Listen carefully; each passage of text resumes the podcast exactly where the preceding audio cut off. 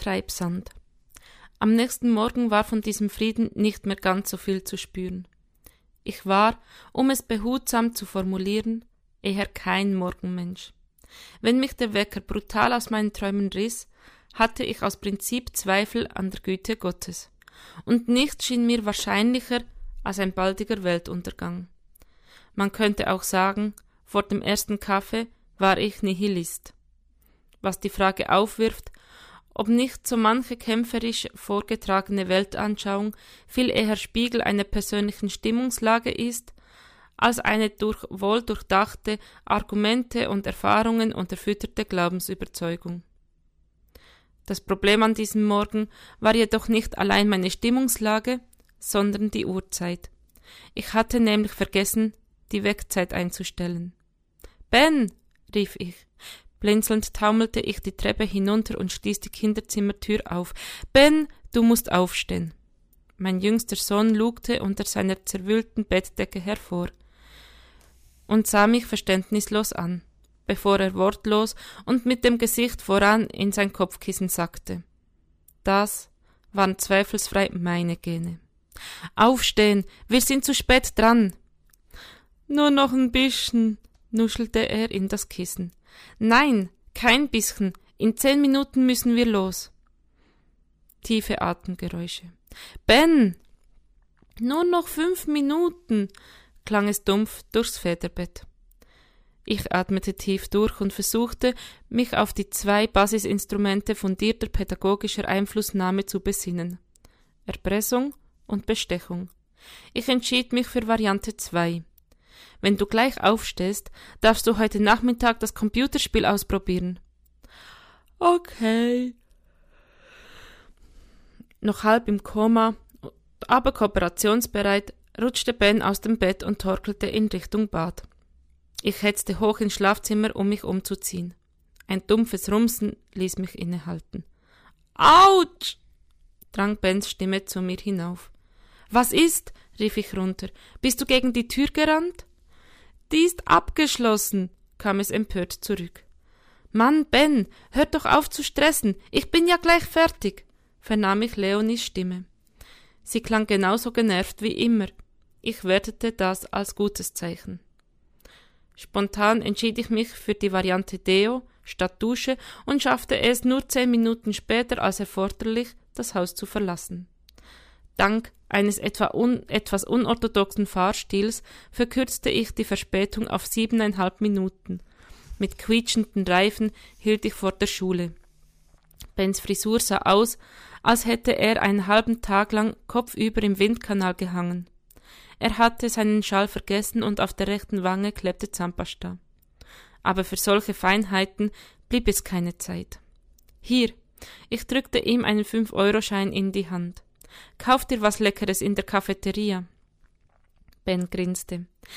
Er hatte länger schlafen können, und statt Schulbrot gab es nachher einen Muffin. Offenbar nahm er dafür die Verspätung souverän in Kauf. Vermutlich hatte er die ersten Stunde nicht bei Frau Schlimper. Jetzt aber schnell zum Unterricht, forderte ich ihn auf. Chill deine Base, Papa. In der ersten hab ich Kunst. Ich ersparte mir eine weitere Ermahnung und brauste los. Glücklicherweise hatte mein Seminar erst im zweiten Block. Der Tag war angefüllt mit Terminen. Ich kam kaum dazu, zwischendurch einen Happen zu essen. Als ich endlich in der Cafeteria saß und eine lauwarme Bockwurst mit angetrocknetem Senf verspeiste, kam Anna auf mich zu. Sie ging leicht vornübergebeugt. Offenbar hatte sie Schmerzen. Dennoch huschte ein Lächeln über ihre Lippen, als sie mich entdeckte. Da bist du ja. Ich hab dich schon überall gesucht. Alles okay mit dir? fragte ich. Mach dir um mich keine Gedanken, erwiderte sie. Ich habe eine dringende und eine schlechte Nachricht für dich. Klingt super. Ich schob die Wurst beiseite. Schieß los. Deine Frau hat mich angerufen. Sie sagt, du gehst nicht an dein Handy. Mist. Hastig kramte ich es aus der Tasche. Es zeigte sechs Anrufe in Abwesenheit. Ich hatte es für das Seminar auf lautlos gestellt und vergessen, es wieder einzuschalten. Du sollst unbedingt daran denken, dass Ben um 16.30 Uhr sein Pfadfindertreffen hat. Ich blickte auf die Uhr. Es war bereits 15 Uhr 58. Normalerweise holt Svenja Ben bereits um 15 Uhr vom Hort ab. Oh nein, stöhnte ich und sprang auf. Und die schlechte Nachricht ist, fügte Anna hastig hinzu, bei der Konvertierung deines Manuskripts wurden ein paar Dateien zerschossen. Ein paar? Mir wurde siedend heiß und kalt zugleich. Anna lächelte mitfühlend. Um genau zu sein, alle Grafiken ab Seite zwölf. Das gibt's doch nicht, rief ich. Wie konnte das passieren? Sie zuckte entschuldigend mit den Achseln. Die Jungs von der IT sagen, das würde an deiner veralteten Software liegen. War ja klar, dass es meine Schuld ist, schnaubte ich. Die wirklich schlechte Nachricht ist allerdings, dass Jaspers die, die Dateien bis morgen früh für seine erste Präsentation im Ausschuss braucht. Nein! Wieder überkam mich, wie in den letzten Tagen schon des Öfteren, ein seltsames Déjà-vu. Ich war mir fast sicher, genau diese Situation schon einmal erlebt zu haben. Es fühlte sich an, als würde sich der feste Boden unter meinen Füßen allmählich in Treibsand verwandeln. Ich taumelte und Anna packte erschrocken meinen Arm. Was ist? Nichts, log ich, alles okay. Ich verdrängte alle Gefühle und versuchte, mich auf die nächsten Schritte zu konzentrieren. Du hast nicht zufällig eine Idee, wie wir das wieder hinbekommen können. Ich denke, die Tabelle bekomme ich hin, aber bei den Grafiken bin ich ratlos. Danke. Ich brachte so etwas wie ein Lächeln zustande. Um den Rest kümmere ich mich. Das wird schon, versuchte Anna mir Mut zu machen, aber ihr Lächeln wirkte angestrengt. Dein Sohn, fügte sie nach kurzer Pause hinzu. Ja, klar. Ich hetzte los. Als ich in die Horträume stürmte, stolperte ich beinahe über eine Gruppe Mädchen, die mit selbstgebasteltem Zaumzeug Ponyhof spielten. Mein Sohn saß in der hintersten Ecke auf dem Tisch, baumelte mit den Beinen und warf mir finstere Blicke zu. Warum kommst du so spät? platzte er heraus. Tut mir leid, Ben, ich hatte echt Stress. Ich auch, erwiderte er düster. Ich bin der letzte Junge hier, und die Mädchen wollen ständig, dass ich ne Schimmelstulle bin. Äh, eine Schimmelstute vielleicht? hackte ich nach. Weiß ich doch nicht. Ist mir auch völlig wurscht. Das war sowas von peinlich. Die haben sogar versucht, mich zu streicheln. In ein paar Jahren würdest du dich geschmeichelt fühlen. Ben schnaubte verächtlich und stampfte zum Ausgang. Tschüss, Ben, flötete ein Mädchen mit blonden Zöpfen. Mein Sohn rollte mit den Augen. Ich beschloss, die Gentleman-Schulung auf ein andermal zu verschieben und eilte mit ihm über den Schulhof. Ich fahr dich direkt zu den Pfadfindern und hol dich nachher wieder ab, erklärte ich ihm, als wir im Auto saßen. Gleich zu den Pfadfindern? seufzte Ben. Aber ich hab so'n Hunger. Mama macht mir immer noch mal was zu essen. Aber ich bin nicht Mama, schnauzte ich ihn an. Mann, Ben schob die Unterlippe vor. Warum meckerst du mich so an? Entschuldige, brachte ich hervor. Hast du nichts in der Schule gegessen? Ich hatte dir doch Geld gegeben. Na ja, ich hab's für was anderes ausgegeben. Heute gab's nämlich Pupsknete. Bitte was? fragte ich. Na ja, nicht richtige Knete. Das ist mehr wie Slimmy, aber es kann pupsen. Er kramte ein kleines Plastikklosett aus seinem Ranzen. Willst du mal hören? Eigentlich nicht, erwiderte ich wahrheitsgetreu. Ich würde gerne wissen, warum du dir nichts zu essen gekauft hast. Ich hatte keinen Hunger. Ach, tatsächlich? Ja. Aber jetzt stirbst du fast vor Hunger. Ja. Ich hielt in der zweiten Spur an einem Dönerladen. Ben wirkte sehr vergnügt, als wir wieder losfuhren.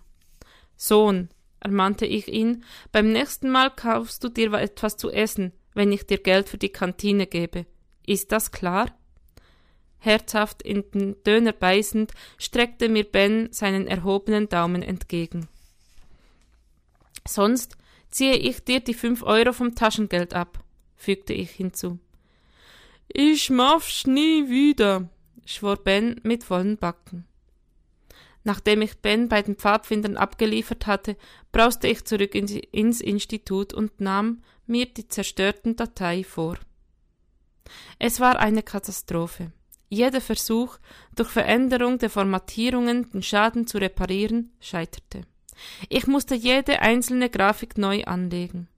Mein Skript hatte insgesamt 72 Grafiken.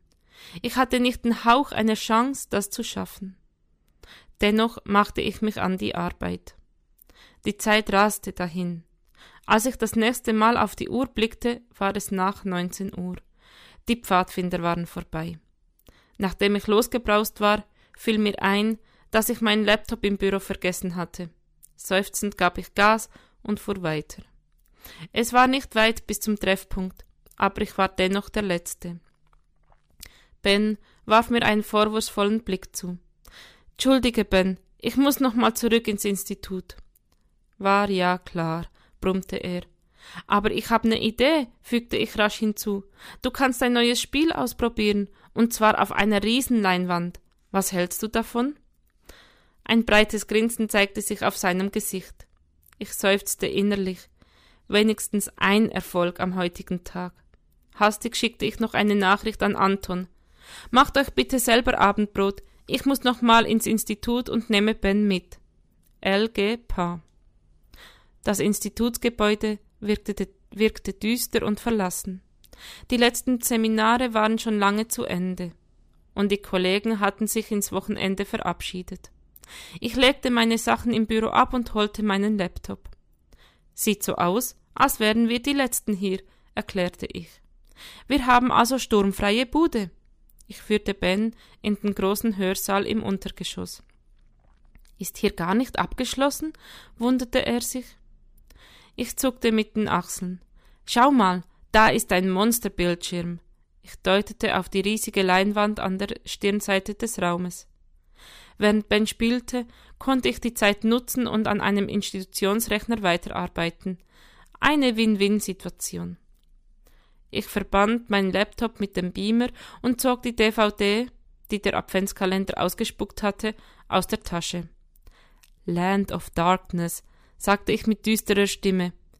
Bist du wirklich dafür bereit, mein Sohn? Na Logo, rief Ben. Ich legte die DVD ein. Wenige Sekunden später erschien ein, erschienen ein paar kryptische Dat Datenzeilen auf meinem Rechner. Dann wurde der Bildschirm schwarz. Der Beamer erlosch, das Saallicht ging aus und das Summen der Klimaanlage verstummte. Finsternis umgab uns.